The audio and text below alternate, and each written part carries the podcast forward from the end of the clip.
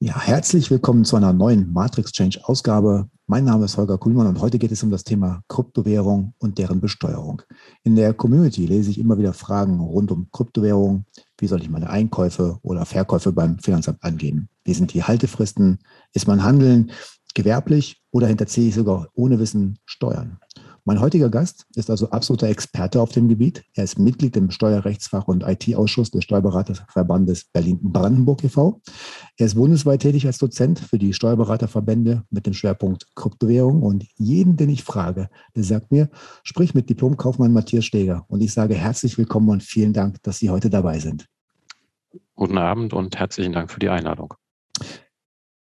Das Thema Steuern und Kryptowährung ist in den letzten Wochen und Monaten ja immer weiter in den Fokus gerückt. Ich erinnere mich äh, an die Anfrage der FDP äh, an den Bundestag, beziehungsweise die Bundesregierung, wo es dann eine dürftige Rückmeldung von der Bundesregierung zu gegeben hat. Und die Fragen in der Community werden natürlich immer lauter. Was passiert im Bereich Steuern und Finanzen und welche Unterschiede gibt es da vor allem? Und hier würde ich jetzt gerne mal auf die sechs unterschiedlichen Einkommensarten in Bezug auf Kryptowährung eingehen das meiste, also was ja in der Regel so bekannt ist, äh, was viele verfolgen, ist ja dieses normale Holen, also langfristig halten. Und da ist ja die Haltefrist, das ist ja so hinlänglich bekannt, bei einem Jahr. Aber wie sieht es denn aus, wenn ich äh, innerhalb dieses einen Jahres zum Beispiel entweder wechsle in verschiedene Coins oder in Stablecoins oder was ist, wenn ich jetzt dann noch mit meinem Coin noch stake etc. und und und. Und deswegen bin ich froh, dass heute Sie mit dabei sind. Und äh, ja, lassen wir uns einfach beginnen. Holen, das ist das Stichwort. Da ist es, glaube ich, am einfachsten für jeden Beteiligten, äh, das einfach nur zu machen und über die Haltefrist vor, nach einem Jahr zu verkaufen, oder? Grundsätzlich schon. Also äh, wie immer im Steuerrecht, man fängt immer mit grundsätzlich an, dann kommen die tausend Ausnahmen. Aber von der Sache her ist es ziemlich einfach. Wer hodelt und mehr als ein Jahr die Coins hält, der ist eben steuerfrei in Deutschland. Das ist auch eines unserer Exportmodelle, um ehrlich zu sein. Ich spreche ein Drittel meiner Woche nur Englisch, weil Leute aus Spanien, aus Holland und von überall her hierher ziehen, auch aus Polen, weil sie eben diese Steuerfreiheit nach zwölf Monaten genießen und dieses Modell sollte unser Bundesfinanzminister, egal wie er nach der Wahl heißt, sicherlich nicht abschaffen, weil das ist ein Import von Steuerzahlern nach Deutschland. Aber wenn man sagt, die zahlen ja gar keine Steuern, aber die bewirken natürlich hinterher auch Konsum, weil wer plötzlich über Nacht sehr reich geworden ist. Und da gibt es viele von, der ist auch ein guter Steuerzahler am Ende, selbst wenn er keine Einkommensteuer zahlt.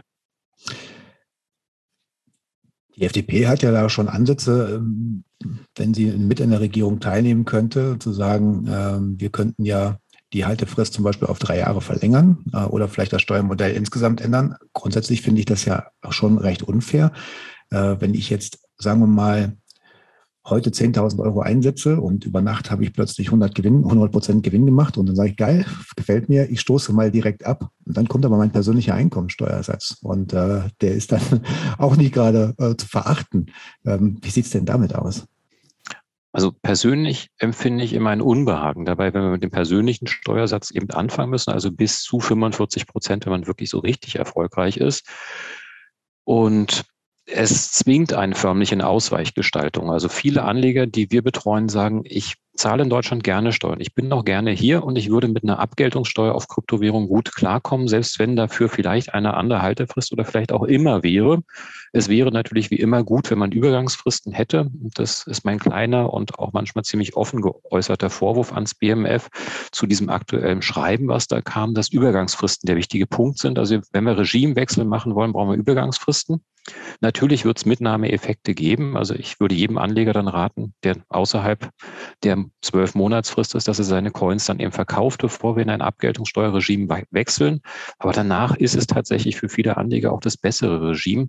Und wenn man ganz ehrlich ist, wenn jemand jetzt heute drei Millionen, vier Millionen, fünf Millionen Gewinn hat oder vielleicht sogar 100 Millionen Gewinn, so eine Anleger gibt es ja wirklich, dann ist doch schade, wenn die irgendwo in irgendwelche Länder ziehen müssen und nicht hier bleiben können und mit ihren Familien in dem Regime, in Anführungszeichen Steuerregime bleiben können, was sie kennen und wo sie auch gern bereit sind, ihren Anteil zu zahlen. Also ich würde die ungern ins Ausland schicken wollen, nur damit sie eben ein paar Steuern sparen. Und das ist ja auch nicht immer ganz billig, ins Ausland zu ziehen. Und nicht immer fühlt man sich da wohl, dann hin und her. Und Corona macht es noch schwerer. Also ich würde mir wünschen, dass wir da eine schöne Lösung finden. Und ich denke, dass viele Experten unter vorgehaltener Hand mit einer Abgeltungssteuer auch leben können.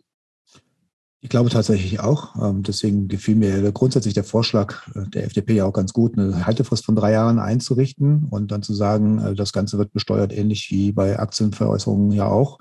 Ähm, ich könnte damit wirklich sehr, sehr gut leben, weil ich denke, wenn man viel Geld verdient, dann kann man auch ruhig mal ein paar Euro Steuern bezahlen und diese 25 Prozent sind ja jetzt nicht unbedingt die Welt. Das, ich glaube, die, die, die Mehrheit wäre auch tatsächlich bereit, das zu bezahlen. Glaube ich zumindest. Also ich weiß nicht, äh, ich spreche vielleicht nicht für jeden, aber aus meiner Sicht macht das auch einfach Sinn. Zumal ähm, ich glaube, die Bundesregierung auch sicherlich sehr, sehr froh wäre, ähm, da eine zusätzliche Einnahmequelle zu haben und mit Sicherheit dann auch äh, Betrug oder, oder kriminelles Handeln vielleicht auch eher umgeht. Denn es gibt ja durchaus Mechanismen und Möglichkeiten zu sagen, ja, man verwässert die Kryptospuren irgendwo und äh, lässt sich das im Ausland auszahlen. Das kann man damit mit Sicherheit umgehen, weil es dann wesentlich bequemer und einfacher ist. Man würde auch international eben ein Zeichen setzen, dass Deutschland nicht mehr das Land ist, was so ein bisschen, um das mal provokativ zu sagen, hinterher tappert, nicht wirklich weiß, in welche Richtung das geht und ständig irgendwo aneckt. Weil es kann ja nicht sein, dass Indien vor zwei Jahren schon 10.000 Steuerzahler angeschrieben hat oder mittlerweile sind es sogar drei Jahre und wir in Deutschland noch nicht mal so annähernd eine Idee haben, wie wir es besteuern wollen. Also Australien hat einen Leitfaden, USA hat einen Leitfaden, Österreich hat schon seit Jahren einen Leitfaden und Deutschland hat ein BMF-Schreiben, was seit 2018 angekündigt ist, jetzt vor der Wahl wohl doch nicht kommt, weil irgendwie kam es doch nicht so ganz populär an und so ausgereicht war es auch nicht. Also das ist einfach so ein Armutszeugnis für so ein G7-Land, wo man einfach sagen muss, so peinlich muss es nicht sein. Wenn man jetzt allerdings sagt, also ich persönlich denke ja zum Beispiel, ich, ich kann ja offen darüber sprechen, ich nutze eine große internationale ähm, Handelsplattform, um meine Coins einzukaufen. Und das mache ich ganz bewusst und ich bezahle, ich habe bis vor kurzem mit SEPA bezahlt, jetzt geht es ja nur noch mit Kreditkarte. Ähm, da bin ich mir ziemlich sicher, dass das Finanzamt ganz genau weiß, was ich da tue, wenn sie es zumindest herausfinden möchten. Also da wird es mir auch wenig bringen, äh, bloß weil ich von der großen Plattform dann auf mein Ledger die, die Coins schicke. Aber die Transaktionshistorie ist ja für jeden offen einsehbar. Äh, kann man keinen empfehlen zu sagen, wir schicken einfach die Coins hin und her, oder? Also grundsätzlich gibt es natürlich schon Möglichkeiten. Also was mir komplett fehlt im Bewusstsein auch des Bundesfinanzministeriums ist der Over-the-Counter-Bereich. Grundsätzlich geht man in der Blockchain davon aus, dass jede Transaktion nachvollziehbar ist. Warum sage ich grundsätzlich? Wer Dash kennt, weiß, dass es nicht so ist. Und wer sich einfach mal vorstellt, wie so eine große Plattform wie Binance funktioniert, der muss sich ja vorstellen, dass wenn ich bei Binance einen Bitcoin kaufe, passiert in der Bitcoin-Blockchain gar nichts. Erst wenn ich rausgehe bei Binance, also Coin von Binance verlasse, dann passiert in der Blockchain was, weil dann sieht Binance sich gezwungen, mir doch einen der Bitcoins zu geben. Ansonsten bin ich wahrscheinlich komplett virtuell. Insofern der Mythos, dass alles nachvollziehbar ist, würde ich sagen, der ist ein Mythos. Aber natürlich, wer jetzt sagt, ich gehe ständig zwischen meinem Ledger hin und her, und das ist, sage ich mal, so ein Punkt, den habe ich auch bei vielen Anlegern mittlerweile so gehört. Coinmixer sind nichts, um Steuern zu hinterziehen, sondern Coinmixer benutze ich, damit ich meine Spuren verwische, damit nicht jeder weiß, wie reich ich bin. Weil ansonsten kann ich eben durch den Ledger relativ einfach entdeckt werden, in Anführungszeichen, dass man rauskriegt, wie viele Coins habe ich denn wirklich. Und dafür sind Coinmixer eigentlich erfunden worden, um die Identität des eigentlichen Nutzers zu verschleiern. Und ich denke, das ist auch ein gutes Recht von jedem Bürger, dass er sagt, ich muss nicht zugeben, ob ich 30, 40, 500 oder noch mehr 1000 Euro habe. Und den dann gleich als Steuerhinterzieher abzustimmen, finde ich immer ist ein bisschen hart. Und gleichzeitig ist es natürlich so, dass Kryptotransaktionen in der Blockchain nachvollziehbar sein müssen, weil es ist das einzige Mittel, um nachzuvollziehen, ob derjenige überhaupt Coins hat oder nicht, ob er also seine Transaktion, die er gerade eingeht, bedienen kann. Und das sorgt für das Gefüge. Und da es nun mal kein Dispo gibt bei Coins, sondern man eben nur die Coins verwenden kann, die man hat, also an der Stelle ein sehr ehrliches System, müsste es eben auch nachvollziehbar irgendwie sein und man müsste es auch irgendwie tracken können. Also ich track Coins in Seminaren zum Beispiel sehr gerne und nehme da eben aktuelle Pools und zeige den Leuten innerhalb weniger Sekunden, wie ich dann eben rauskriege, wie viel Coins wirklich derjenige hat, weil über fünf Ketten kriege ich dann relativ schnell einen, der irgend so ein Mining Pool drin ist und gehe dann auf den in Anführungszeichen Land dann beim privaten Ledger, weil da kommt immer alles nur rauf, geht nichts runter. Und dann kann man eigentlich sagen, jetzt muss ich nur noch wissen, wer das ist. Und das heißt, wenn ich eine Transaktion der Kette kenne, dann würde ich mal wegen sagen, Holger Kuhlmann, gucken Sie mal, ich habe sie gefunden. Ja. Und das ist der Punkt an der Stelle, wo ich einfach sage, die Blockchain ist schön öffentlich, das ist ein Vor- und ein Nachteil. Aber jetzt an Steuerhinterziehung zu denken, nur weil ich Coins benutze, das ist der falsche Gedankenansatz. Mhm. Was viele ja auch nicht wissen oder viele Anwender von diesen Plattformen ist ja tatsächlich, dass äh, diese Plattformen dazu verpflichtet sind, ähm, diese Transaktionen tatsächlich auch zu melden. Also man muss selber ja einen Report machen, äh, zumindest so ging es ja uns ja so. Mhm. Das äh, würde also bedeuten, ähm, bei uns müssen ja auch alle durch den KYC-Prozess. Und äh, wir müssen sie ja behördlich auch melden, was da passiert ist, eben aufgrund Schwarzgeld etc. und und und. Die Behörden wollen ja ganz genau wissen, was da passiert. Und ich glaube, viele da draußen sind sich dessen gar nicht bewusst, ähm, inwiefern oder wie, wie, wie gläsern man dann doch in der Blockchain-Welt am Ende des Tages ist. Mhm. Also rein praktisch ist es ja so, wenn ich heute ein neues Konto, ich will jetzt keine Werbung für irgendeine Börse machen, ja. aber wenn ich zum Beispiel eben zu Binance oder Quaken oder wem auch immer gehe, also etablierten Handelsplattformen oder bei euch, eben sage ich mal, was mache, dann muss ich halt einen KYC-Prozess durchlaufen. Und wenn ich jetzt einfach sage, ich transferiere meinetwegen 100 Bitcoin zu welcher Plattform auch immer, dann werde ich mir Fragen gefallen lassen müssen. Wo kommen die her? Wann haben sie die gekauft? Also diese Prozesse haben wir schon. Was wir noch nicht haben, und das wird, ich erinnere da gerne an das Sparbuch in Österreich, was anonym war bis 2003. Es gibt noch heute massenhaft Sparbücher in Österreich, wo niemand den Inhaber kennt und wo irgendwann jemand in die österreichische Sparkasse meinetwegen geht, legt dieses Sparbuch vor und kann dann Geld abheben. Da gibt es kein KYC. Also solange wie ich dieses Sparbuch immer weiter verkaufe, kann ich anonym natürlich bleiben. Hm. Und so gibt es halt eine nicht unerhebliche Anzahl von Wallets. Kann es immer praktisch sagen, wir betreuen ja Leute, die schon viele Jahre dabei sind und die sagen, muss ich jetzt wirklich in 2021 für ein Wallet, was ich 2011 eröffnet habe, KYC durchlaufen, wenn die mich nicht fragen? Und wie sollen sie einfragen? Sie wissen ja gar nicht, wer es ist. Also wir haben da an der Stelle schon ein paar Leute, die ein paar tausend Coins haben und wo tatsächlich erbschaftssteuerlich, schenkungssteuerlich die Fragen eher sind, wie kann ich beweisen, dass es meine waren? Weil es ja zum Beispiel, wenn eben jemand 20 Jahre alt ist und der sagt, okay, ich habe vor zehn Jahren, war ich irgendwie der erste Freak in meiner Schulklasse, der Mining betrieben hat und ich war da der absolute Quack. Ich habe da 10.000 Bitcoin gemeint und die Eltern sind vielleicht aber auch Millionäre gewesen dann stellt sich schon die Frage, ob die vielleicht 2,4 Milliarden, die da gerade auf seinem Wallet sind, nicht irgendwo der Schenkungssteuer vom Finanzamt unterliegen sollen, weil die jetzt sagen, hey, guck mal, das hast du von deinen Eltern bekommen. Das sind ja irgendwie Vermögenswerte, die sie sich damals gekauft haben. Vielleicht haben die sich auch Coins gekauft und der Sohn war Mining erfolgreich.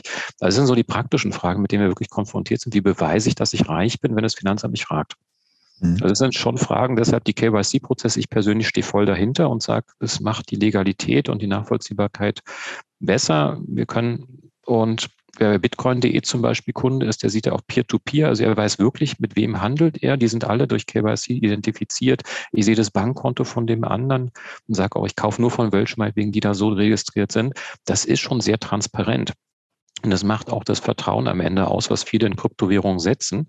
Weil wenn es wirklich so illegal wäre, wie unsere Regierung gerne sagen wollen, dann würde man das sicherlich auch nicht machen, weil wir sind ja nicht alle Kriminelle, die irgendwo was zu verschleiern haben. Ich meine, ich bin Steuerberater, war zehn Jahre im Finanzamt. Verschleiern ist irgendwie das, was mir total überhaupt nicht liegt. Mit Sicherheit nicht. Ja. Wir haben äh, dann ja auch immer wieder die, die Frage äh, beim Thema Staking zum Beispiel.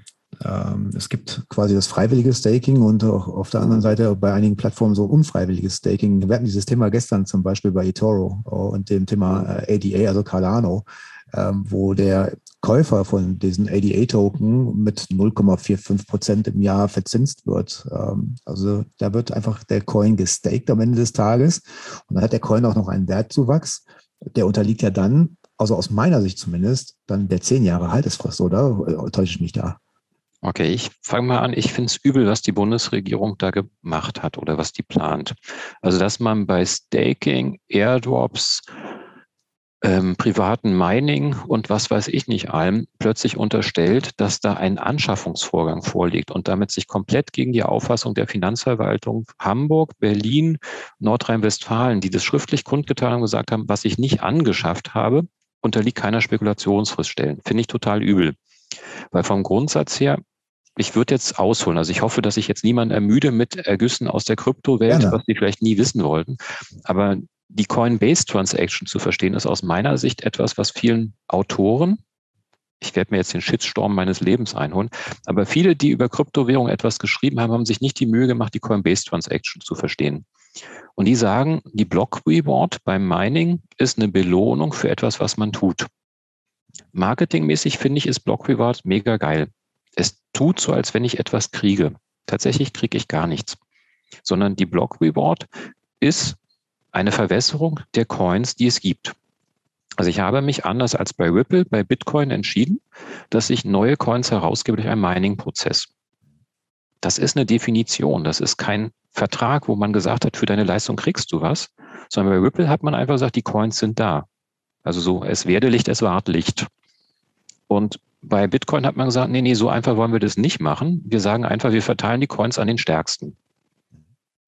Und beim Staking, das ist, sage ich mal, so eine Idee. Ich glaube, die FDP hat es so ein bisschen aus ein paar Anregungen von mir übernommen, wo sie gefragt hat, so ist Lotteriespielen und Staking, was ist jetzt der Unterschied eigentlich?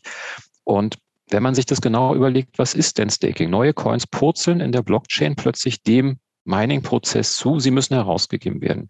Alle wollen neue Coins haben, der Prozess sagt, ich muss sie verteilen. Nun könnte man sagen, ich verwässere es und gebe jedem, der Coins hat, ein paar Coins. Oder ich könnte sagen, ich mache die Verwässerung anders, ich mache ein Losverfahren dazwischen. Ich nenne es gerne, das Glücksrad dreht sich und dann kann es eben Holger Kuhlmann, Matthias Steger oder irgendjemand anderen sein. Und dann purzeln diese Coins in mein Wallet. Das ist für mich Staking. Ich tue nichts. Ja.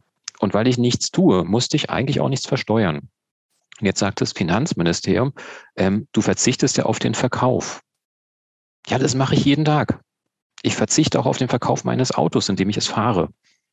Ich mhm. fahre aus gewerblichen Zwecken mit meinem Auto, aber ich kann ja auch privat mit meinem Auto fahren. Also auf der Fahrt zur Arbeit nutze ich mein Auto zur Erzielung von Einkünften. Verlängert sich deshalb die Spekulationsfrist auf zehn Jahre. Welcher Idiot würde auf die Idee kommen? Wieso soll es beim Staking jetzt so sein, dass wenn ich etwas benutze, um neue Coins zugeteilt zu bekommen, die in einem Verteilungsverfahren sind, dass ich das versteuern muss? Also einfach das Beispiel mit dem Auto macht deutlich, es ist Blödsinn, was da passiert. Also niemand würde auf die Idee kommen, dass eine zehn Jahre Spekulationsfrist angenommen wird, weil ich mit einem Auto zur Arbeit fahre. Aber natürlich nutze ich das Auto auf der Fahrt zur Arbeit zur Erzielung von Einkünften. Und jetzt bemerkt man einfach, da ist ein großer Irrtum und der beruht auf diesem kompletten Missverständnis der Coinbase Transaction. Das sieht man sowohl beim Mining, beim privaten Mining, als auch beim Staking und letztendlich auch bei den Airdrops. Also man versteht nicht, dass eine Verwässerung nicht steuerbar ist. Und das haben einige Professoren mal geschrieben. Nur dieses mit der Coinbase Transaction, da denkt jeder, er kriegt eine Belohnung. Und tatsächlich ist es ja nur ein Agreement, dass neue Coins ich mir einfach zuschreibe. Also ich kriege nicht Coins, die es schon gibt. Ich kriege nicht Coins, die irgendwo aus dem Algorithmus entstehen, sondern in dem Moment, wo ich sage, es gibt neue Coins, sind sie da. Also dieses Es werde Licht, es ward Licht, das klingt jetzt albern, aber genau das ist Mining.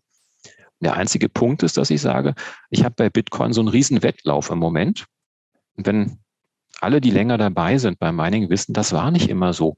Ja. 2015 hat man Mining betrieben, so nach dem Motto, ich gehe mal einen Kaffee trinken und habe 20 Bitcoin gemeint. Also es war jetzt nicht so, dass man da riesen Aufwand betreiben musste und die Ethereum-Miner vor so drei, vier Jahren, die waren immer noch relativ locker und sagten, ich habe mal die Grafikkarte von meinem Computerspiel gerade mal genutzt. Es hat echt geklappt, coole Sache.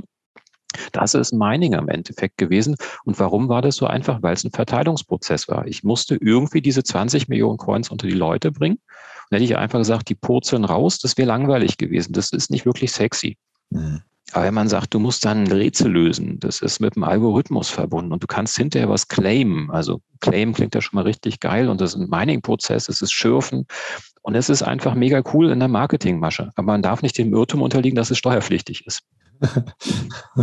ja, das sehe ich, das sehe ich tatsächlich nicht, ja.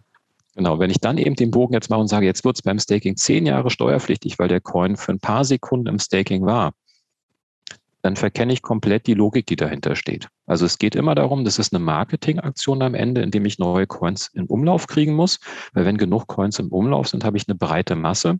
Und das Ziel aller Kryptowährungen, wer sich die Mühe macht und es mal nachliest, ist immer ein alternatives Zahlungssystem zu schaffen. Ja. Und dieses Zahlungssystem schaffe ich halt nur, wenn Coins im Umlauf sind. Und das ist der Ansatz. Ein Verteilungsverfahren ist auf verschiedenen Wege gelöst. Eins nennt man Mining, eins nennt man Staking und eins nennt man Ripple. Hier willst du haben, kauf sie. Wie sieht es denn dann aus, wenn ich die Steuererklärung abgegeben habe und das Finanzamt dann darauf beharrt, dass ich dann meine verkauften, verkauften ADA-Token dann doch versteuern muss? Im Moment ist es auch bei uns so, dass wir die natürlich ganz normal deklarieren. Wir wollen ja mit dem Finanzamt keinen Stress, vor allem wollen wir kein Strafverfahren provozieren. Das heißt, wir unterscheiden ganz klar zwischen der Deklarationspflicht und der steuerrechtlichen Würdigung. Das heißt also, es gibt Sachen, auch die wir in unserem Steuerbüro erklären und wir legen dann gegen den, ein den Steuerbescheid Einspruch ein. Also wir erklären das genauso, wie das Finanzamt das haben will, weil wir wollen keinen Stress für unsere Mandanten. Die meisten wollen auch die Steuern lieber zahlen, als dass sie irgendwie so Aussetzung der Vollziehung machen und Jahre später mit Steuerforderungen plus Zinsen konfrontiert werden. Mhm. Also sprich, die meisten sagen, ich bin jetzt erfolgreich, die Coins haben jetzt gute Kurse, dann zahle ich die Steuer lieber jetzt und krieg sie lieber mit Zinsen wieder, als dass die irgendwo sich dann die Nesseln setzen. Wenn es natürlich eine Million ist, dann zuckt man schon. Aber die meisten haben ja keine Million, muss man auch mal ehrlich sagen. Und wenn es 4.000, 5.000 sind, zahle ich die lieber jetzt, als dass ich vielleicht 8.000 mit Zinsen dann in drei, vier Jahren zahle, wenn die Coins vielleicht auch gerade wieder mal so eine kleine Kurve haben. Ich sage das ganz ehrlich, wer 2017 im Dezember gekauft hat, ist jetzt gerade erstmal wieder so ein bisschen im Plus. Ja. Wer in 18, 19 gekauft hat, der war gut dran.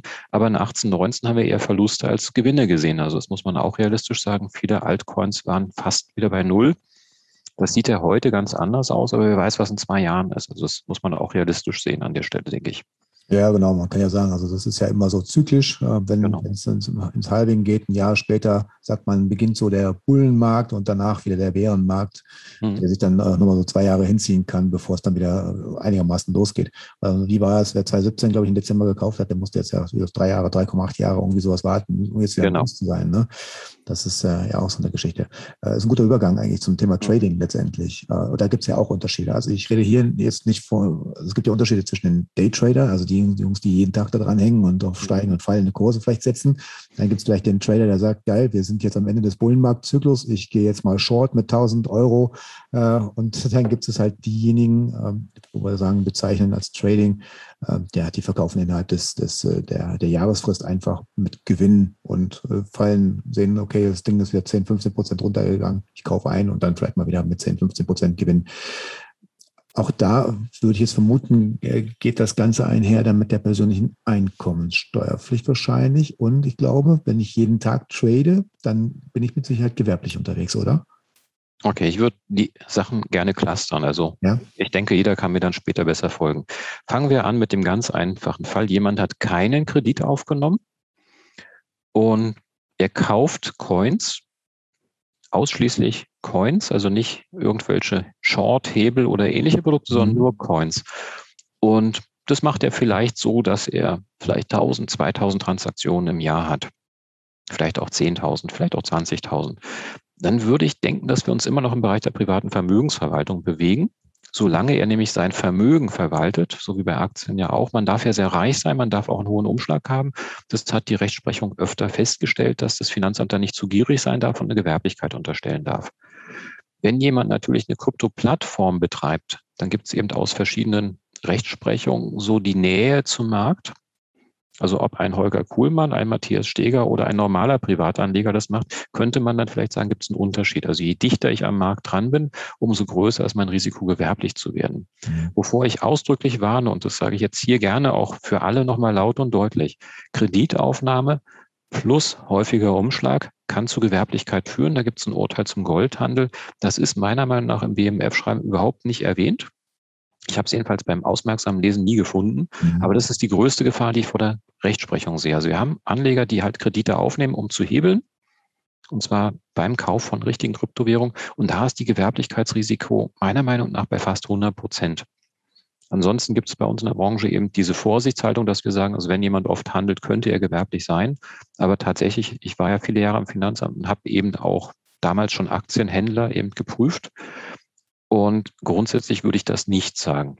Also grundsätzlich denke ich, egal wie viel Coins und wie oft man am Tag umschlägt, sollte es unproblematisch sein, solange man es nur für sich alleine tut.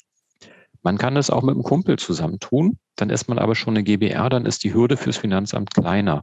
Was ich dann nicht machen darf, ist zum Beispiel Videos übers Traden machen, um andere zu überzeugen, dass sie mit mir gemeinsam traden und dann am Schluss so eine Art Pool bilde, dann wird es natürlich schneller gewerblich oder wenn ich halt für andere Wallets verwalte. Also es ist der pure Wahnsinn, wenn man für andere Wallets verwaltet. Ich glaube, das BaFin freut sich dann erstmal Loch im Bauch, weil es dann wieder jemand hat, den es strafrechtlich und was weiß ich nicht belangen kann. Also da sei vorgewarnt. Das war eine Zeit lang, dass Leute das sehr unkritisch gesehen haben. Das ist kritischer denn je, hm. weil man plötzlich Vermögensverwalter ist und nicht die Genehmigung hat. Also das würde ich wirklich jedem raten zu sagen, dass sowas mache ich nicht. Und ich sowas vertreibe ich auch nicht. Also ich mache auch nicht den Vertrieb dafür. Also es ist an der Stelle, glaube ich, ziemlich Harakiri. Ein Over-the-Counter-Geschäft kann ich immer machen. Das heißt also, ich verkaufe jemand meine Coins und transferiere ihm das auf ein Wallet, was er sich gerade neu einrichtet, oder ich verkaufe ihm ganzes Wallet, das ist was anderes.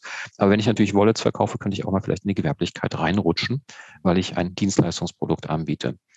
Wenn ich bei eToro war vorhin zum Beispiel so ein Beispiel, aber es gibt ja auch andere Plattformen, die eben ETFs und ähnliches eben verkaufen. Also sobald ich im Hebeln drin bin, im Leverage, dann bewege ich mich im Bereich der Kapitaleinkünfte. Das heißt, da komme ich aus dem Regelsteuersatz raus und rutsche in die Abgeltungssteuer rein.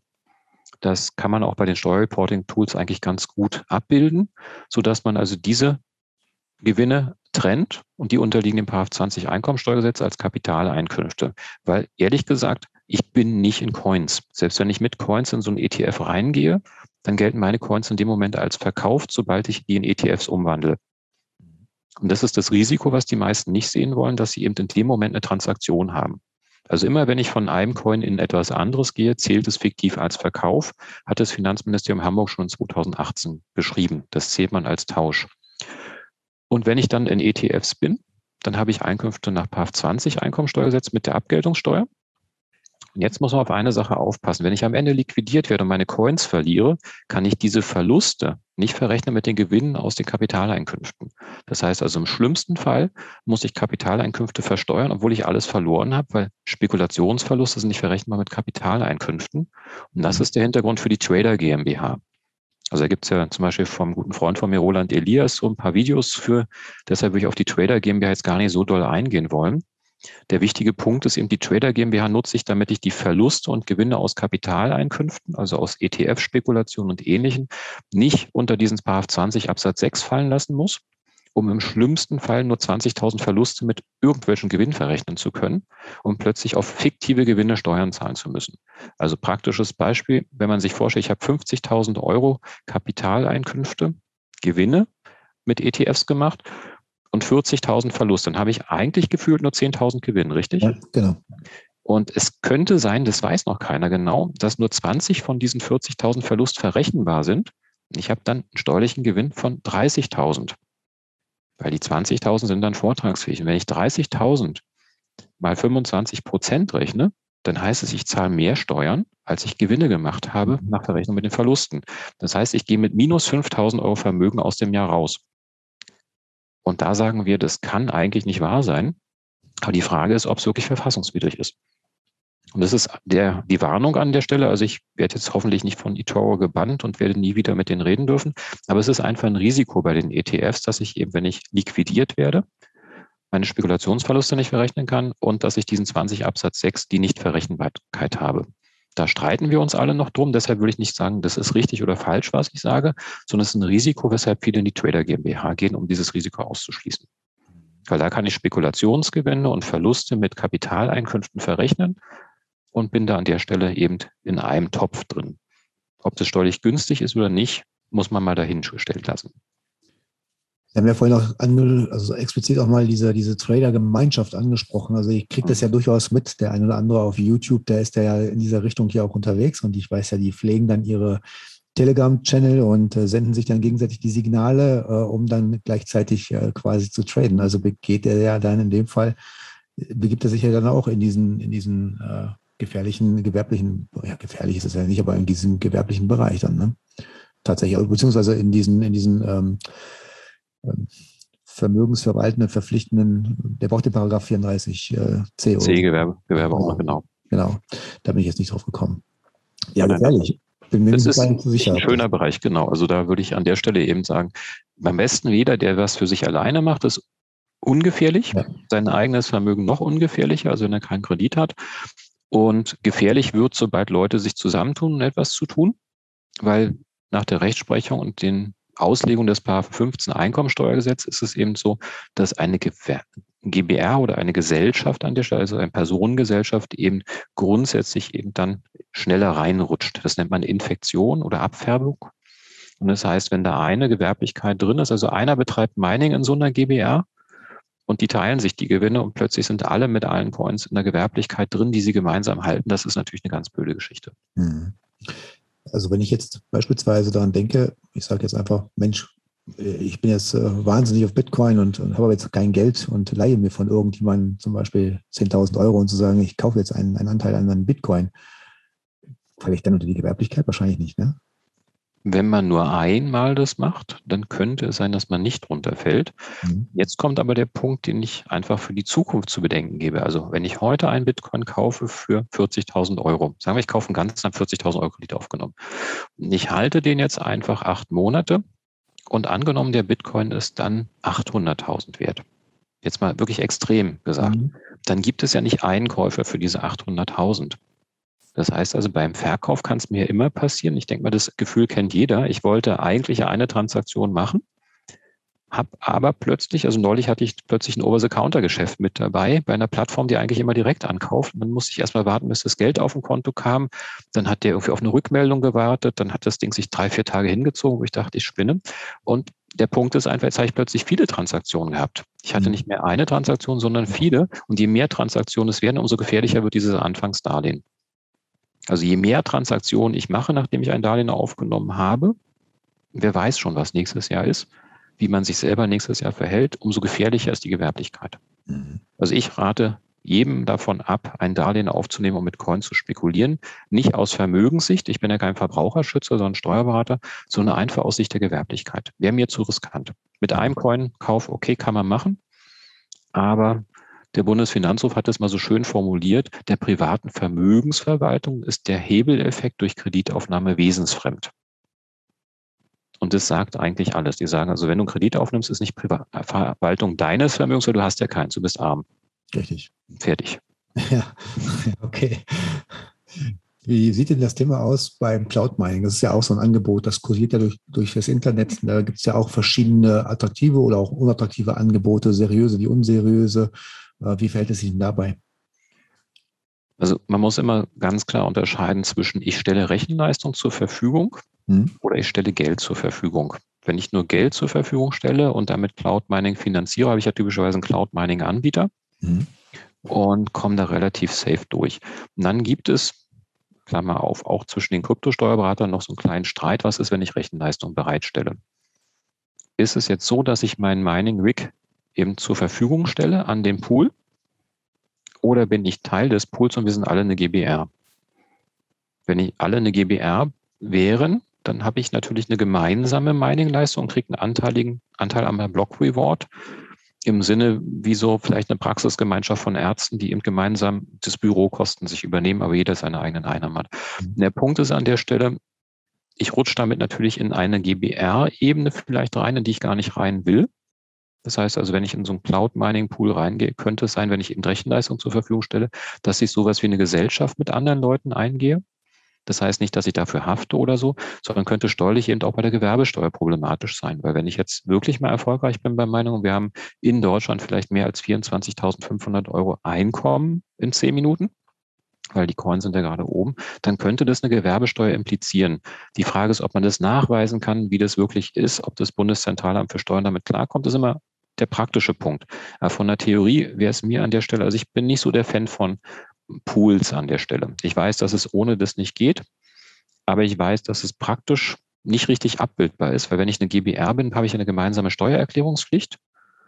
Und dann bin ich ja mit den anderen irgendwie zusammen. Wer muss jetzt die Steuererklärung abgeben? Also da gibt es schon Streit, deshalb sagen viele, du überlässt eigentlich Rechenleistung eher, wenn man mit dem Rechner teilnimmt und dann ist die Umsatzsteuer als nächste Frage. Also wenn ich mehr als 17.500 Euro da einnehme oder jetzt sind es, glaube ich, 22.500 Euro die kleine Unternehmergrenze. Also man sehe mir nach, dass ich nicht mal ins Gesetz schaue und sage, könnte ungefähr so sein, das ändert sich ja im Moment zu oft.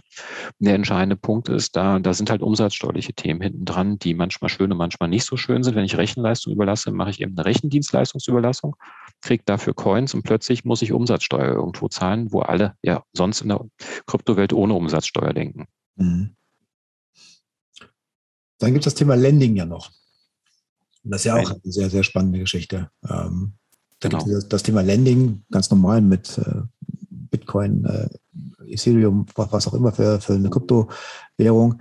Äh, dann gibt es aber nochmal Unterschiede zwischen diesen Kryptowährungen und äh, dem Thema Stablecoins zum Beispiel. Ähm, ich habe vorhin noch recherchiert beim Thema Stablecoins, weil man ein paar da liegen hat, äh, ob es dann nicht vielleicht Sinn machen würde, solange die geparkt sind, irgendwo reinzupacken. In, in Field Farming zum. Beispiel, mhm. da gibt es ja Angebote zwischen 6,4 und 9,5 Prozent, zumindest von den großen Plattformen, was ja nicht so ganz unattraktiv ist. macht es dann nicht dann auch eher Sinn, wahrscheinlich zu sagen, äh, man, man geht eher in diesen Bereich rein, anstatt äh, das Geld dann über, über Bitcoin und Co. Äh, zur Verfügung zu stellen, weil da ist ja kein Wertzuwachs. Das Stablecoin bleibt ja immer ein Dollar.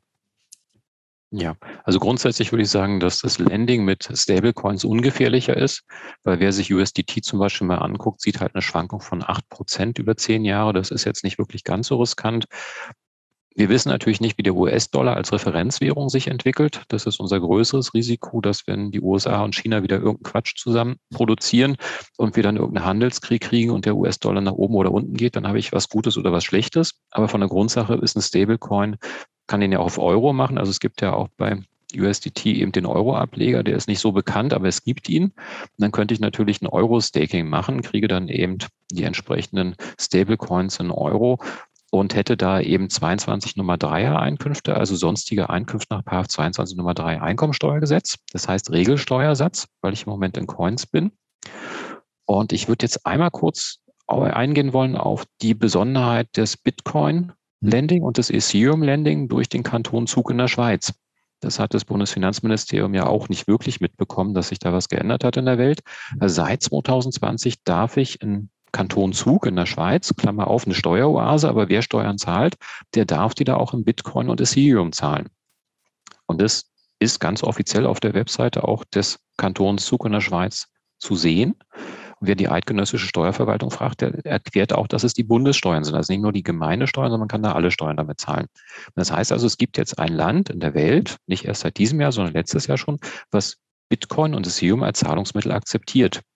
Jetzt ist die Frage, wenn man die Aufsätze sich anguckt, haben wir mal alle gesagt, es ist keine Fremdwährung, weil es gibt ja kein Land der Welt, was es als Zahlungsmittel akzeptiert. Nur was ist, wenn es ein Land gibt, was Zahlungsmittel akzeptiert?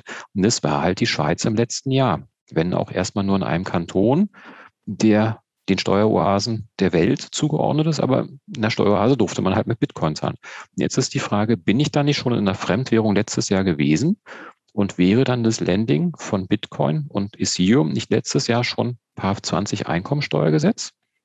Und würde dann nicht das Bayerische Landesamt für Steuern sich an seine Verfügung aus dem Jahr 2016 erinnern, wo es gesagt hat, wenn du US-Dollar verleihst und dafür Zinsen bekommst, verlängert sich die Spekulationsfrist nicht auf zehn Jahre. Wenn ich den Zirkel jetzt zurückkriege und sage, Bayern ist gegen die Einjahresfrist beim Lending, dann sage ich so, Vielleicht habt ihr es nicht verstanden, aber das ist ungefähr das gleiche wie US-Dollar verleihen in eurer eigenen Verfügung aus dem Jahr 2016. Also Amnesie ist was Tolles, aber Finanzverwaltung hat ja jetzt knappe drei Jahre gebraucht, um das mit Kryptowährung zum ersten Mal schriftlich kundzutun, was es vielleicht denkt. Noch nicht konsequent, nicht bis zu Ende. Aber dann ist natürlich schade, wenn in fünf Jahren das Bayerische Landesamt für Steuern in Bayern so vergesslich ist, dass es die eigene Verfügung vergisst. Also ich würde sagen, da muss die Bundesregierung oder wer auch immer nochmal tief in die Trickkiste greifen, um sich nicht mit seinen eigenen Waffen oder über seine eigenen Füße zu stolpern, weil bei Bitcoin und Ethereum haben wir möglicherweise heute schon eine Fremdwährung, weil sie ist gängig, Handelsvolumen etwas, sag ich mal, mehrere Milliarden Dollar jeden Tag. Wir haben ein Volumen von Bitcoin als Marktvolumen, was den DAX, glaube ich, bis Nummer fünf komplett in die Tasche steckt.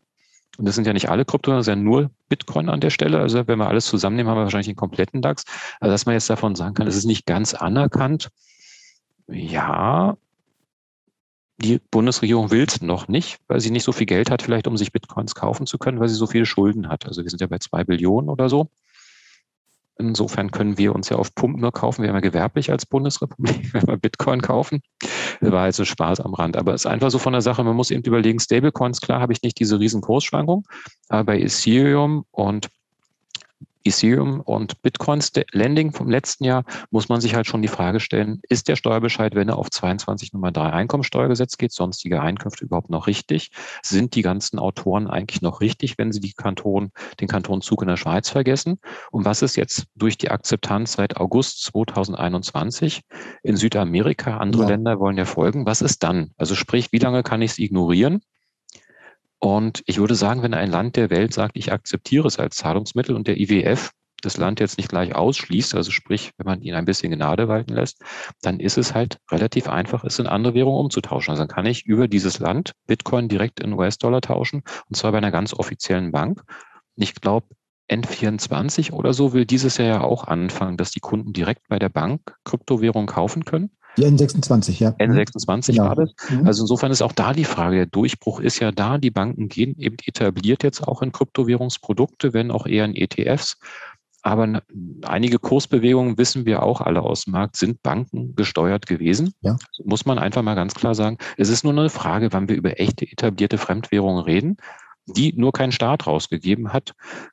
Ja, so what? Also manche Sachen sind ja auch, sagen wir mal, in Russland gab es mal diese Zigaretten und den Dollar, der war da sehr etabliert. Also man konnte sich aussuchen, ob man mit Marlboro bezahlt oder mit US-Dollar.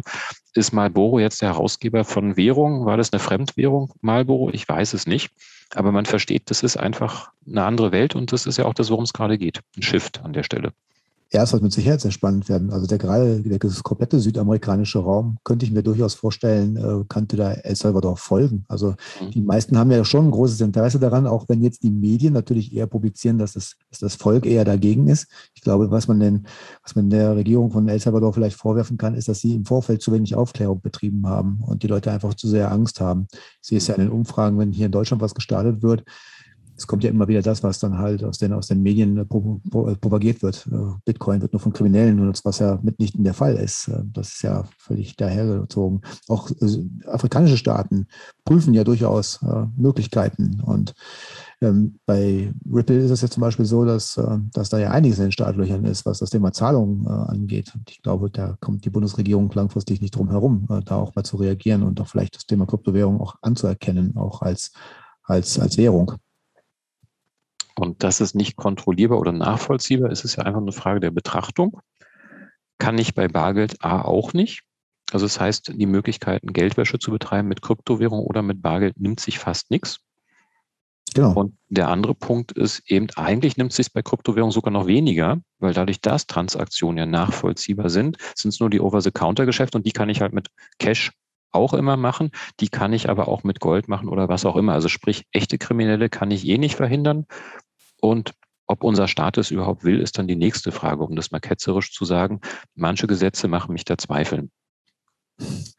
Nette Art.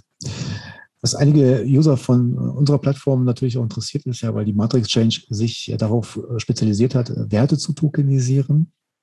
Ähm, da haben wir zum Beispiel spannende Projekte im, CBD-Bereich, im Immobilienbereich äh, sind wir sehr stark vertreten. Dann äh, in, in, Naturprojekten, also Bäume, ähm, zukunftsträchtige Investitionen. Und da kommt natürlich auch die Frage auf, wie sieht es denn bei Utility oder Security Token aus? Gibt es da bei der Besteuerung gegenüber Kryptowährung Unterschiede?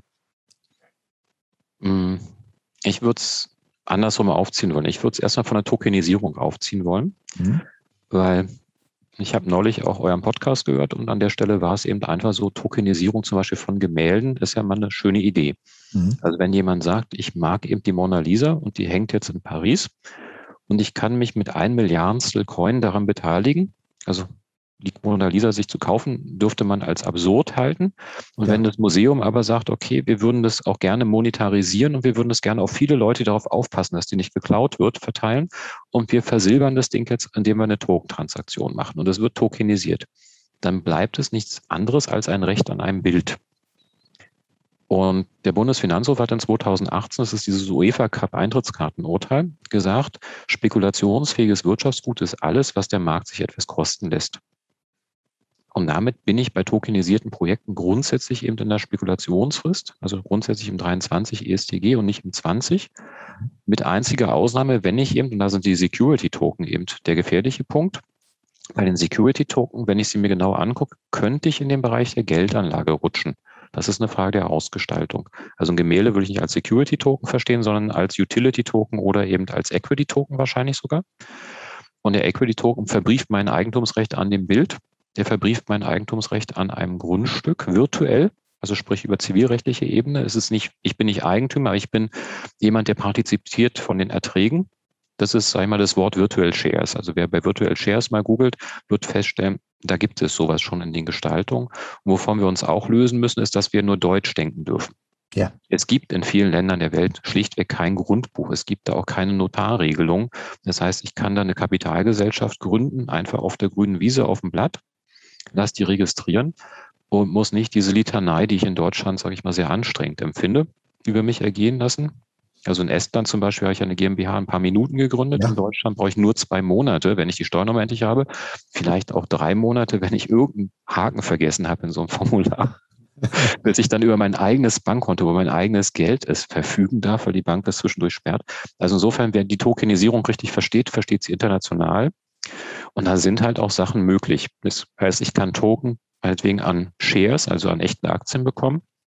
Ich kann Token bekommen, die an Gemälden, an Kunstwerken, an Immobilien sind. Dann habe ich verschiedene Einkunftsarten und da muss man eben sagen, da ist das deutsche Steuerrecht noch gar nicht fit für. Also grundsätzlich landen wir immer und sagen, das ist in Token, also landen wir am 22 Nummer 3. Aber das BaFin sagt jetzt schon, bei Security Token muss man halt prüfen, ob es nicht doch Kapitalerträge sind, weil die ja dann die Aufsicht darüber haben wollen. Und insofern Security und Utility Token muss man unterscheiden. Und für alle Nutzer, die das nicht so genau wissen, bisher Utility Token sind zum Beispiel Ethereum auch. Also was nicht Bitcoin ist, ist typischerweise Utility-Token in dem Verständnis. Es hängt mit den US-Dollar, äh, mit den US-Aufsichtsbehörden für Börsenaufsicht und so weiter zusammen, dass es deshalb viele Utility-Token gibt. Und deshalb sind viele Token, die man als Currency-Token versteht, eigentlich Utility-Token. Also ERC20 zum Beispiel sind typischerweise alles Utility-Token. Und es hat jetzt nichts mit Umsatzsteuer zu tun.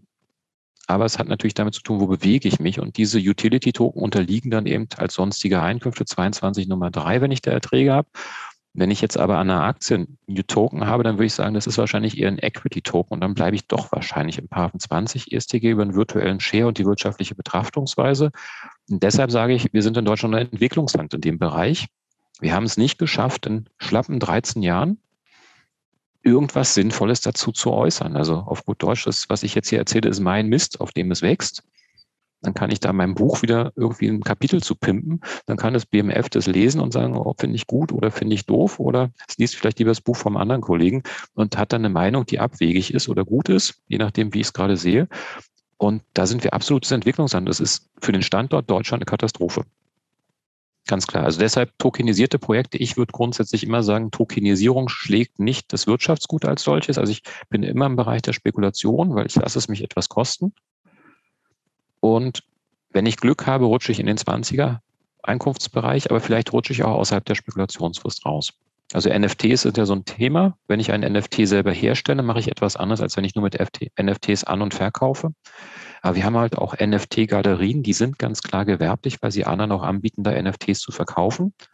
Weil wir waren ja vorhin bei der Gewerblichkeit, da bin ich aus der privaten Vermögensverwaltung raus. Wenn ich jetzt aber sage, auch wenn ich Steuerberater bin, ich kaufe mir für 100.000 Euro NFTs, und halte die einfach und verkaufe die nach einem Jahr, würde ich denken, dass ich steuerfrei rausgehe.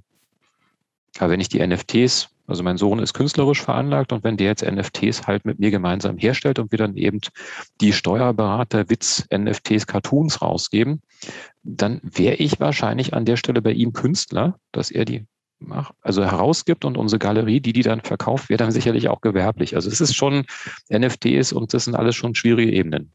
Mhm. Durchaus ein sehr interessantes Thema.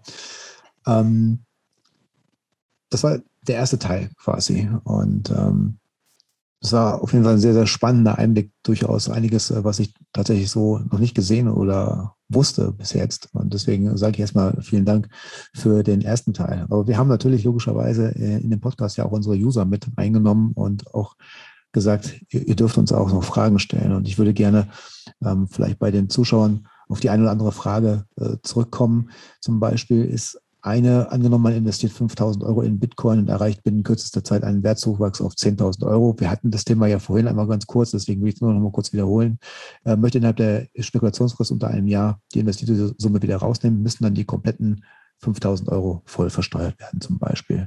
Ähm, das vielleicht noch als. als ja, wenn es so eine Single-Transaktion ist, also sprich, jemand hat nur einmal einen Coin gekauft, geht einmal raus, hat einen Gewinn, dann sind das ganz normale Einkünfte aus Spekulation. Er muss sie ganz normal mit seinem persönlichen Steuersatz versteuern. Hm. Also dann auch die vollen 5000 Euro?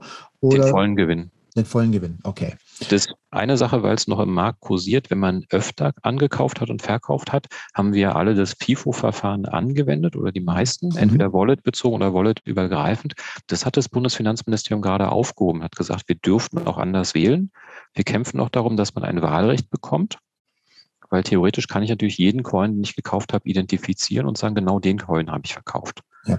Das hat auf die Besteuerung, gerade wer Ende 2017 gekauft hat und dann gesagt hat beim Verkauf, ich soll jetzt mein Coin aus Anfang 2017 verkaufen, hat gravierende steuerliche Folgen. Also gerade jetzt zum Beispiel, wer eben bei der ersten Welle gekauft hat, meinetwegen bei 64.000 Dollar pro Bitcoin und jetzt hofft, dass er das je wieder sieht und dann vielleicht schafft das sogar. Und dann sagt er, wie jetzt ist meiner aus dem März letzten Jahres verkauft? Nee, nee, das ist der andere. Mhm. Und diese Zuordnungsmöglichkeit hat das BMF uns gegeben. Also das möchte ich einfach noch als zu dieser Frage dazufügen. Das FIFO-Verfahren ist nicht mehr zwingend. Das Doofe ist nur, wir haben es alle gemacht und das BMF unterstellt jetzt, wir haben unser Wahlrecht schon ausgeübt, was wir dachten gar nicht zu haben. Das ist ziemlich übel. Ah, okay. Ja, auch, auch nicht schlecht zu wissen. Ähm, diese Frage kommt von einem Herrn, der ähm, bei diesem Hashmap-Mining übers Ohr gehauen wurde, äh, so eine Truppe aus, aus Berlin, vielleicht haben Sie davon mitbekommen. Und zwar fragt er, kann man Verluste von Kryptowerten, die durch einen Scam oder Hack ähm, ja, erfahren wurden, ähm, geltend machen? Grundsätzlich im Privatvermögen nicht. Hm. Also ob mich jetzt jemand beklaut in physischer Art oder eben mich scammt, ist dann völlig egal. Ich kann diesen Verlust der privaten Vermögenssphäre nicht geltend machen. Wenn jemand jetzt eine Trader GmbH hat oder gewerblich wäre, der könnte sie geltend machen. Das ist ein bisschen unfair, aber dafür müssen die anderen auch immer versteuern. Hm. Okay. Verluste sind, ähm, also wenn es im gewerblichen Bereich ist, Verluste sind ebenfalls gegenzurechnen. Äh, wo gibt man die an der Steuererklärung an unter dem Bereich Währungsgeschäfte?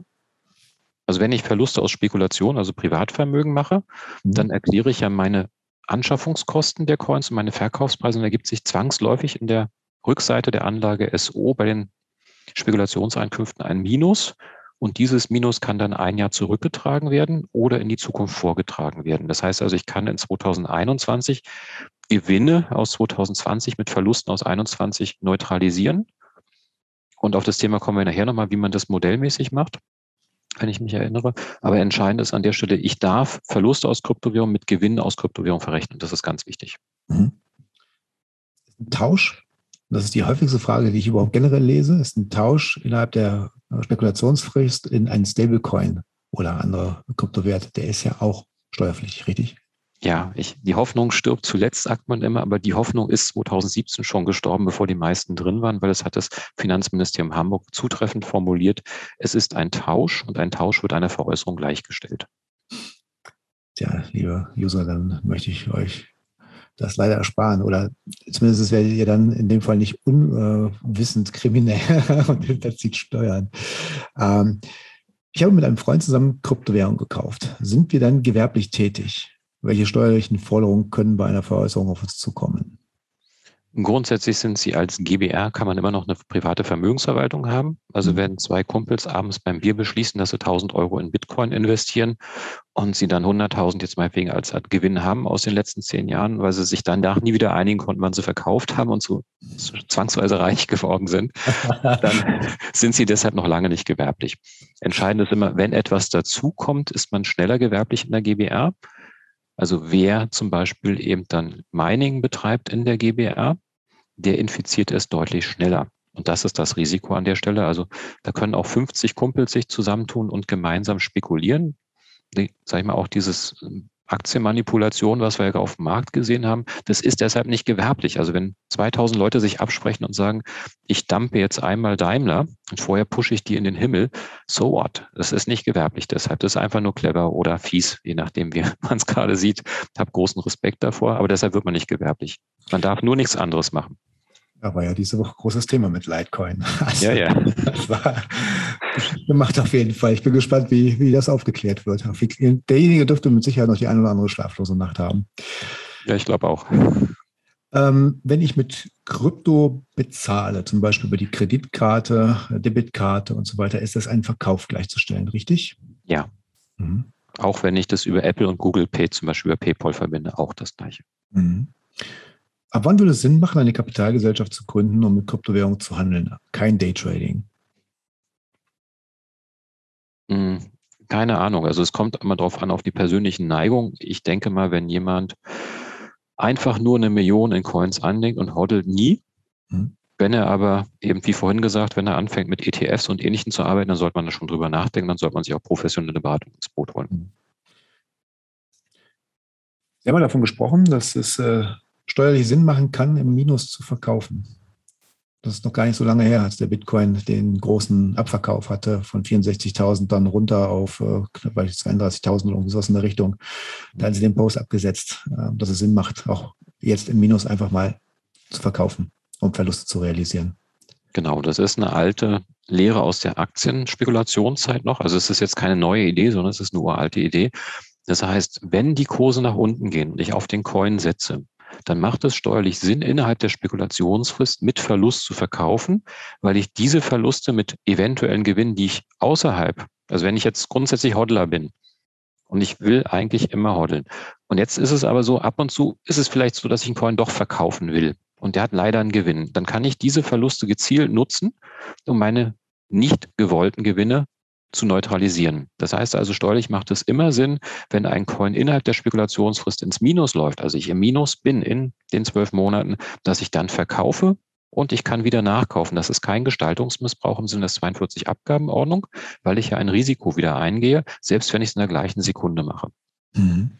Das ist die beste Steuersparmöglichkeit, die man hat. Und wir haben jetzt gerade viele Anleger, die ihre Gewinne aus 2020 vor kurzem eben neutralisieren mussten, sage ich jetzt mal ganz frech, weil sie einfach gesagt haben, ach du Scheiße, jetzt verliere ich ja meine ganzen Gewinne vom letzten Jahr und haben dann eben mit Verlust zum Beispiel auch aus Coins sind sie rausgegangen und können da auf dem Weg eben auch zigtausend Euro Steuern aus dem letzten Jahr sparen durch den Rücktrag.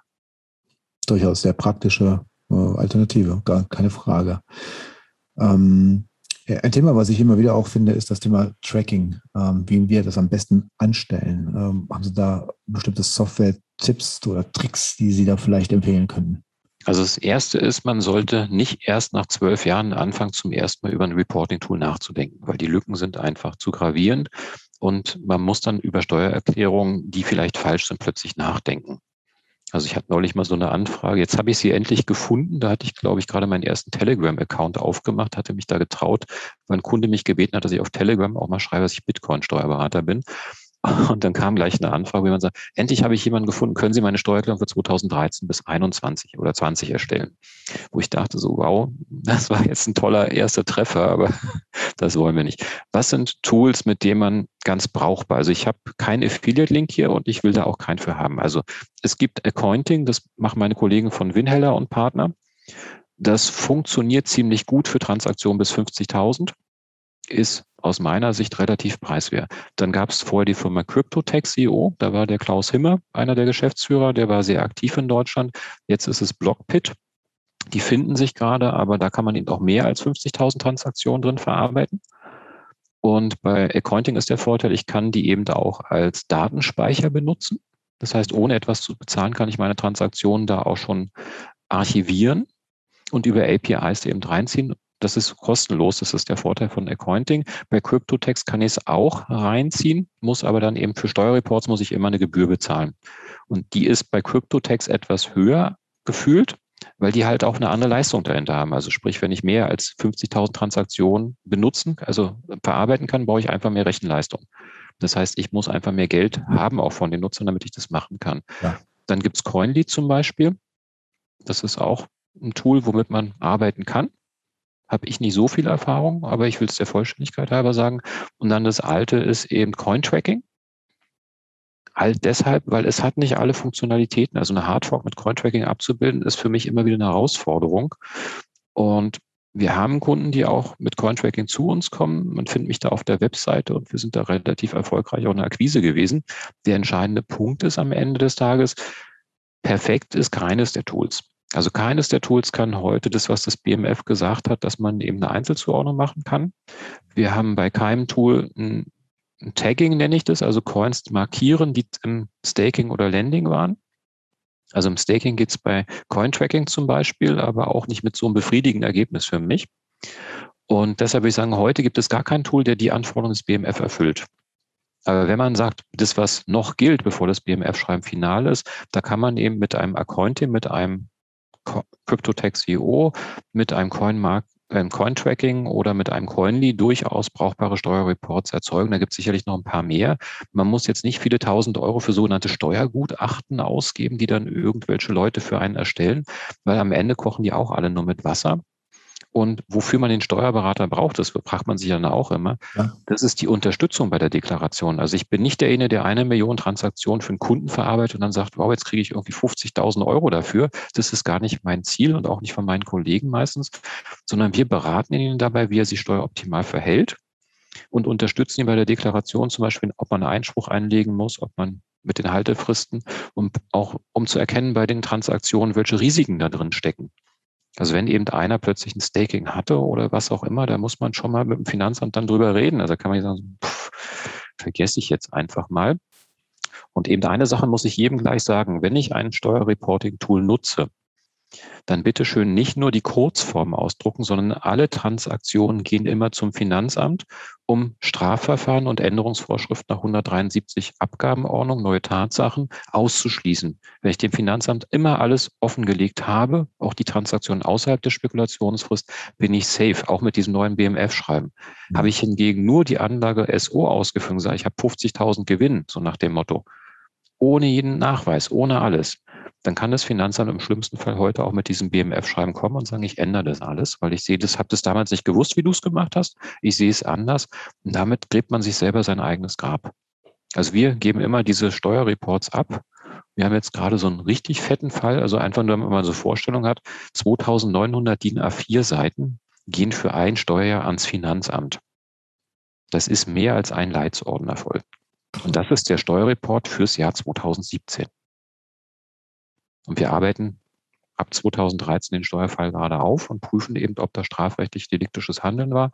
Und das sind ja, sage ich mal, ganz normale Menschen, also nicht irgendwie jetzt Institutionen oder so, sondern einfach ja. Leute, die ein bisschen rumgespielt haben, ein paar Altcoins aus Versehen mal einen Bot benutzt.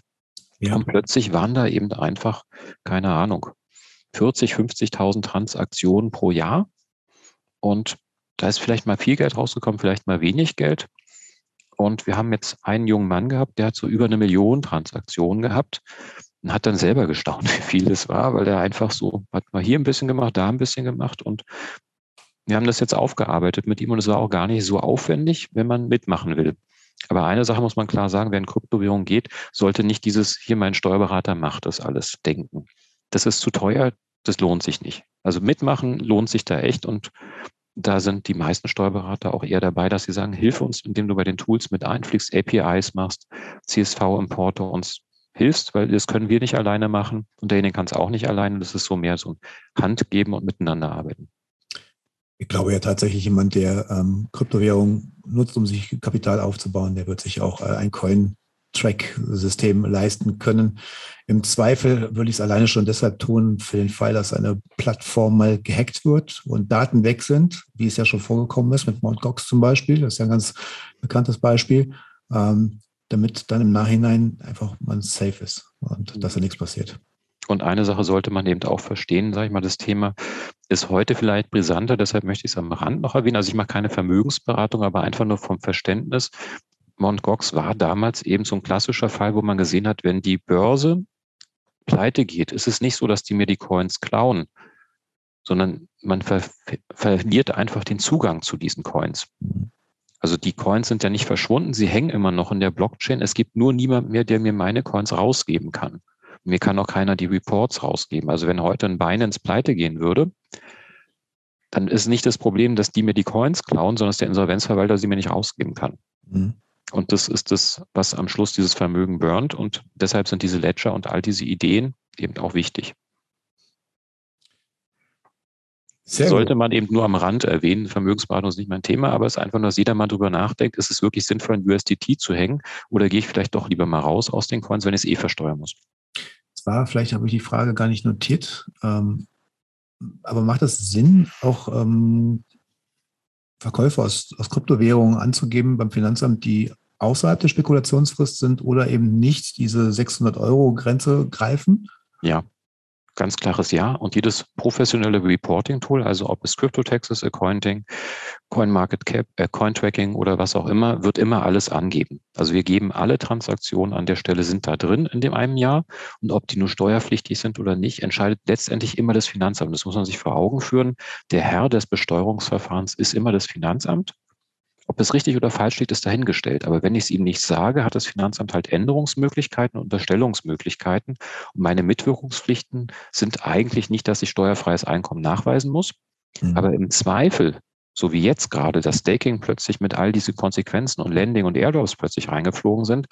Das heißt, bei den Airdrops haben wir zum Beispiel das Problem, wenn ich die nicht erklärt habe dem Finanzamt, dass ich da Airdrops bekommen habe, dann könnte das eine neue Tatsache sein. Die könnten jetzt die Steuerbescheide vielleicht von 2000 ich sage jetzt mal extrem elf noch ändern, wo ich meinen ersten Airdrop bekommen habe. Und das wäre halt mega Mist an der Stelle. Das sind jetzt keine großen Werte, würde man sagen, aber da hängen natürlich auch Folgen hinten dran. Und ich will ja nicht, dass ich als Steuerhinterzieher plötzlich dastehe, obwohl ich immer ehrlich war. Also deshalb Reporting-Tools alles angeben und wer es mit Excel macht, eben auch alles angeben, was steuerfrei ist.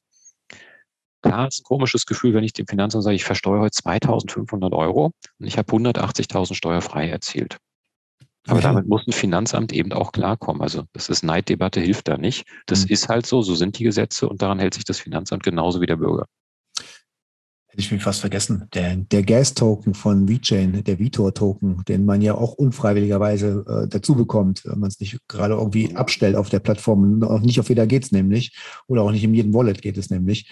Ähm, unterliegt der dann auch dieser 10-Jahres-Frist? Ist das dann auch Staking oder wie wird das gesehen? Also ich habe gehofft, dass die Frage doch vergessen wird, weil sie ist echt tricky. Ja. Weil wenn man diesen Token sich anguckt, da ist ja tatsächlich ein, also Liquid, also ein echtes, ein echtes Produkt dahinter. Mhm. Also es ist ja jetzt nicht so, dass wir eben bei diesem speziellen Token von virtuellen Gas sprechen, sondern wir reden auch von echtem Gas. Also sag ich mal, die haben ja de facto, die Blockchain soll ja abbilden den Erdgashandel und auch mit Flüssiggas. Und insofern, was das wirklich ist, hat sich mir auch noch nicht erschlossen. Also ich würde jetzt lügen, wenn ich sage, ich wüsste es. Es könnte in Richtung virtuelles Shares für mich tendieren. Mhm. Also dass ich de facto so eine Art Equity-Token eigentlich habe, an dem ich eben tatsächlich partizipiere und Eigentümer ähnliche Rechte, also wie eine stille Beteiligung oder sowas in der Art habe. Also zwischen Equity und Security Token würde ich eher tendieren. Dann komme ich vielleicht sogar in die Kapitaleinkünfte rein und nicht in die zehn Jahre Spekulationsfrist. Wenn ich aber tatsächlich in Anführungszeichen an dem Aufzeichnen der Transaktionen beteiligt bin, dann bin ich plötzlich an was gewerblich beteiligt. Also es ist so, ich würde mich um Kopf und Kragen reden, wenn ich behaupten würde, ich kann ihn beurteilen. Ich habe es mir vorhin auf der Webseite nochmal in Ruhe angeguckt und dachte, ich finde vielleicht so die Antwort. Aber wer da wirklich mal genau hinguckt und mal hinter die Kulissen guckt, könnte vielleicht sogar auf die Idee kommen, wow, das Ding ist ja wirklich nichts Virtuelles. Es ist was Echtes, was Greifbares, ein echtes Produkt, was nur über die Blockchain etwas abbildet, was eine reine gewerbliche Leistung ist ist schon spannend. Also der Coin ist eine Herausforderung. Also dagegen finde ich, ist Neo wirklich einfach. Okay, gut. Also ich, ich, bekomme diesen Token auch. Es sind, glaube ich, jeden Monat um die 150, 200 Token, die ich da bekomme, aber die liegen ja dann auch in einem äh, ja, ja. Das ist unerheblichen, unerheblichen Bereich auch. Ähm, ich kann mir auch nicht vorstellen, dass die jetzt einen unfassbaren Wertzuwachs haben werden. Man weiß ja nie, lassen Sie einfach liegen, packen Sie in ein Tracking-System rein, gucken, was das Finanzamt dazu sagt. Noch wird es in einem Rahmen sein, der unerheblich ist, aber wer weiß, wo ja. es welche Jahre hingeht. Interessant ist es auf jeden Fall. Ähm, also das hatte ich über einige meiner Coins im letzten Jahr auch noch gedacht, aber so unerheblich sind die alle nicht mehr. Also wenn ich mir alleine den, ich glaube, Tesos waren das, und wenn ich mir da angucke, was da die letzten zwei Wochen passiert ist, also alle Achtung, also das war schon ein geiler Run. Und wo man sagte, so 100 Prozent Gewinn in einer Woche ist ja eigentlich fett, aber er wollte einfach nicht aufhören zu steigen. Das ist halt das Verrückte in der Kryptowelt. Das können sich da draußen die, die sich mit dieser Thematik gar nicht beschäftigen, sich überhaupt gar nicht vorstellen. Also auch wenn ich ja. auch mit Privatleuten spreche, die vielleicht im Aktienbereich tätig sind, die haben nicht die, nicht die geringste Vorstellung davon, was an der Kryptobörse passiert, was in so einem Bullrun möglich ist oder was im Bärenmarkt passiert. Man mhm. muss sich ja wirklich einhergehend damit beschäftigen. Das ist ja völlig anders als zum, ich mache morgens mein Depot auf und gucke rein und hänge 20 Prozent im Minus. Da würde der Aktieninhaber aus dem Fenster springen. das ist für mich normal. Ja, mal schlafen gehen ist gefährlich in der heutigen Zeit. Das habe ich auch gelernt. ja, ja. Ja, letzte Woche zum Beispiel kein Stop-Loss gesetzt. Hätte ich mal gemacht. Ich hatte es eigentlich vorgehabt, weil ich mhm. hatte nicht geahnt, dass da was passiert in der Richtung. Nicht in diesem Ausmaß. Mhm. Aber hätte sich gelohnt auf jeden Fall. Hätte man gut äh, was mitnehmen können. Schade, schade. Aber wie sagen die Hodler immer, nachkaufen und ruhig schlafen. Genau, das ist das Beste. Ich glaube, das ist der beste Tipp an alle Kryptokäufer. Kaufen, aufs Wallet schicken, zehn Jahre nicht reingucken. Also zwischendurch gucken ist echt manchmal anstrengend, das gebe ich ehrlich zu. Und wenn man eben, sagen wir vor kurzem, ich habe so ein Wallet, was ich für Kurse nehme, damit man eben auch reingucken kann. Und dann eben so eine Wertschwankung von 16.000 auf 8.000, dann wieder jetzt auf 15.000. Also so effektiv betrachtet klingt es nach 1.000 minus es ist eben an der Stelle ein Spielwallet, was ich eben immer wieder auch zum Vorzeigen nehmen muss. Also nur ein paar Transaktionen mache, aber es ist schon heftig. Also wo man sagt, so die Schwankungen, auch die Umschichtung, man hat da schon, wenn man so spielt, hat man schon ein ganz anderes Gefühl, als wenn man wirklich anlegt. Und das kennt man aus der Aktienwelt nicht. Also strategische, fundamentale Werte sind schwierig. Mhm. Und ich habe einen guten Freund, der sich mit Charttechnik richtig auskennt. Und er hatte mir, sage ich mal, den letzten Absturz des Bitcoin, also nicht diesen allerletzten, sondern den vorletzten, den hat er mir prophezeit. Und hat er auch richtig gelegen, aber bei den anderen Coins sagte, da fehlt einfach eine fundamentale Grundlage für die Analyse. Ja, das ist auch tatsächlich der Fall, bestimmt. Wir kommen so langsam, aber sicher dem Ende entgegen. Ähm, ist auch schon relativ lang. Und eins möchte ich von Ihnen tatsächlich noch wissen. Wir haben jetzt bald Bundestagswahlen. Und es gibt ja verschiedene Konstellationen, die möglich sind, aber das ist auch eher weniger interessant. Aber was können Sie sich vorstellen, wo geht in der nächsten Legislaturperiode vielleicht die Reise für die Kryptowelt hin? Und nicht nur auf Deutschland vielleicht bezogen, mhm. vielleicht auch international. Also ich befürchte, dass die Regierung unabhängig, man hat ja jetzt gesehen, dass sie sich bei der Corona-Welle ungewohnt einig waren. Also dass wir weltweit eine Geschlossenheit gesehen haben von Regierungen, die normalerweise nicht mehr am Tisch zusammen sitzen würden und sich plötzlich einig waren, dass man die Bevölkerung schützen muss vor Leichtsinn. Und bei Kryptowährungen, glaube ich, gibt es auch in den Regierungskreisen eine ziemlich große Mehrheit, die es sehr skeptisch sieht, was da passiert. Und dass Machtinteressen eben gefährdet sind. Und insofern denke ich, dass wir in der Regulation deutlich mehr erleben werden, als wir bisher kannten. Also die EU-Richtlinien sprechen ja auch dafür, dass die KYC-Prozesse deutlich enger werden und wir Steuerberater unterliegen ja auch zum Beispiel diesen ganz gleichen KYC-Prozessen wie, sage ich mal, eine Kryptobörse. Wir müssen die gleichen Meldepflichten erfüllen haben auch intern unsere Aufsichten dazu. Und spätestens, wenn so eine Kryptobörse mal so eine Aufsichtsprüfung hat, wird es unangenehm. Weil dann wird wirklich auf Formalien und Kleinigkeiten geachtet und dann kann man relativ schnell hohe Bußgelder kriegen. Also sprich der Hebel, den die das BaFin hat und sagen wir auch, wenn wir alle über die FIO gerade lachen, aber die FIO wird sich wieder fangen und die FIO ja. wird auch wieder arbeiten und die wird aus den Fehlern gelernt haben und sie wird noch härter zuschlagen, weil eine Sache ist, sie wird gerade bestraft, dass sie zu lasch war. Mhm. Das hat in so einer Behörde gravierende Wirkung. Und wir hatten bei uns im Finanzamt einen einzigen Fall mal von Strafvereitlung im Amt. Also bei 570 Beschäftigten einen einzigen Fall in 40 Jahren oder so. Und er hat unser Amt gegenüber allen anderen Finanzämtern maßgeblich geprägt. Also es war so, das hatte Auswirkungen bis zum Fördner runter, dass man da eben doch im Strafrecht deutlich aggressiver dann hinterher war. Und wir haben immer erst gedacht, wir schützen uns und leiten lieber ein Strafverfahren ein. Also was wir ganz klar sehen werden, ist, dass es enger wird. Also wird stärker kontrolliert. Und ob das Steuerrecht sich jetzt weiterentwickelt, dafür will ich jetzt niemanden zu nahe treten wollen. Wir sind ja vor der Wahl, ich will das auch nicht beeinflussen, aber bisher sehe ich da keinen großen Wurf mhm. und auch niemanden, der sich wirklich, wirklich, wirklich da aus der Regierung mit beschäftigt hat. Also im Bundesfinanzministerium weiß ich, dass es da Leute gibt, die haben sich tief reingekniet und die könnten das auch. Aber ob jemand ihnen zuhören will und das auch umsetzen will, weiß ich nicht. Da habe ich Zweifel. Und wir hoffen, dass wir als Bundessteuerberaterkammer und Steuerberaterverband, also ich bin ja auf beiden Ebenen tätig, also Vorstand einer Steuerberaterkammer und unterstütze auch unsere Bundessteuerberaterkammer. Dann gibt es Kollegen, die über den Blockchain-Bundesverband daran arbeiten. Also wir sind nur 10, 20, aber wir versuchen für die gesamte Crypto-Community etwas Gutes hinzukriegen. Und ich hoffe, dass wir das auch schaffen. Also dass wir mit unserem Widerspruch, den die Regierung da immer wieder aufzeigt, eben gehört werden und dass eben Parteien nicht ihrem Parteibuch folgen, sondern ab und zu auch mal nachdenken, wenn es verfassungswidrig ist, hat niemand was davon. Und das wollen wir als Steuerberater auch nicht. Wir sind ja auch gar eine Rechtspflege. Also ich hoffe, dass man da eine sinnvolle Lösung findet.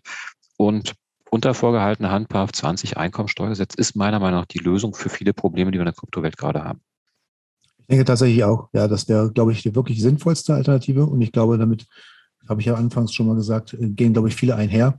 Ich persönlich auch, weil es auch einfach vieles äh, vereinfachen würde am Ende des Tages.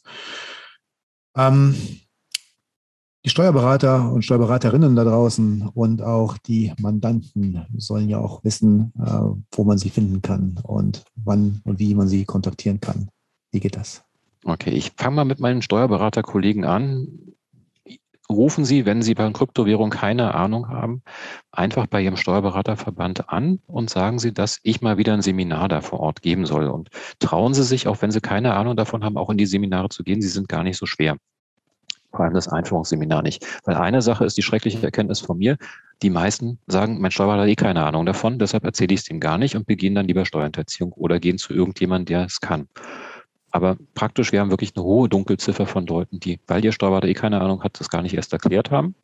Deshalb Steuerberater, macht euren Job und bildet euch an der Stelle weiter. So schwierig ist es nicht. Es ist Hexenwerk an der Stelle nicht. Für die Mandanten alles klar, Bitcoin-Steuerberater. Wir werden auch eine Bitcoin-Steuerakademie in Kürze nochmal hochziehen. Das hatte ich ja im Vorfeld schon mal erzählt. Also ich möchte dieses Wissen einfach, was ich jetzt hier kostenlos preisgebe, natürlich auch dem Markt anbieten. Und wir wollen eine Krypto-Text-Konferenz machen. Da sind wir im Hintergrund am Plan. Also die Köpfe der Kryptowelt wollen eben der Kryptosteuerwelt wollen so Krypto-Text-Konferenz auch machen, damit der Markt eben auch mal weiß, wo er sich orientieren kann. Und unter bitcoin-steuerberater.de findet man mich. Aber ich gebe auch ehrlich zu, ich habe, glaube ich, die nächsten Termine Ende Oktober frei. Es ist ein Bullenjahr und wir merken das, sage ich mal, bis in das letzte Jota, was möglich ist. Aber wenn jemand Fragen hat, sag ich mal, durch, über die Steuerakademie versuche ich dann irgendwann das zu machen. Ansonsten, weil ich es wirklich gut finde, ist, die Videos von Roland Elias helfen vielen schon über die Brücke. Also er hat ja 60.000 mhm. Follower und ich habe auch nichts dagegen, wenn er 250.000 Follower hat. Lieber einen guten Steuerberater empfehlen, der das richtig gut kann. Und die Kollegen von Winheller und Partner sind da auch führend. Der Kollege Freder und sagen wir mal, der Sven Kammchen und so. Es gibt einfache Bücher bei Amazon zu kaufen. Also wer Prime-Kunde ist, das Buch von Roland Elias hat man als Prime-Kunde sogar umsonst. Also es ist im Prime mit drin. Einfach nutzen, mal nachlesen, keine Angst davor haben, weil das Thema Steuern ist in Deutschland so stigmatisiert. Und mir ist eigentlich ganz lieb, wenn jeder das so gut wie möglich alleine kann. Und wir wollen dabei helfen, also als Bitcoin-Steuerakademie, dass die Leute selber deklarieren können. Also diese Tools erklären, und das für einen schmalen Taler, sodass man eben in der Lage ist, vielleicht mit einem Workshop für 30 Euro seine Kryptosteuererklärung alleine zu schaffen. Hervorragend. Ich werde natürlich all das auch nochmal in den Show Notes verlinken. Und damit sind wir jetzt auch schon tatsächlich zum Ende angekommen dieses äh, Podcastes und bedanke mich herzlichst bei Matthias Steger dafür, dass Sie sich die Zeit genommen haben, an einem Freitagabend mit mir den äh, Podcast hier aufzunehmen. Ist ja auch nicht so selbstverständlich, aber der Zeitplan gab einfach keine andere Möglichkeit her. Ich hoffe, das äh, war nicht unser letztes Gespräch, weil ich fand es sehr interessant und ich bin wirklich schwer gespannt, was passiert innerhalb der nächsten Wochen und Monate, wenn sich eine neue Regierung gebildet hat und auch auf EU-Ebene wird noch einiges passieren im Jahr 2022. Und dann hören wir uns ja hoffentlich wieder. Also ich bin noch gern bereit, wenn das BMF sich endlich traut, dann das Schreiben zu veröffentlichen, dann hinterher, dass wir noch einen Podcast darüber machen, ja. was es jetzt konkret für jeden bedeutet und vor allem auch, ob man sich und wo man sich gegen wehren sollte. Also es gibt eine Sache, die finde ich mega cool, aber es gibt auch ein paar Sachen, die finde ich mega doof und da würde ich einen extra, denke ich, da braucht man einen extra Podcast, weil 90 Minuten war, glaube ich, jetzt schon hammerhart. Ja. Aber ich freue mich auf die Autofahrt, wo ich mir dann selber zuhören darf. Hervorragend das wird auf jeden Fall dann demnächst passieren, wenn ich das richtig vermute. Genau, das äh, passiert in den nächsten Tagen und äh, dann sage ich erstmal vielen Dank und schöne Grüße nach Potsdam. Herzlichen Dank. Bis bald. Ciao, ciao. Ciao.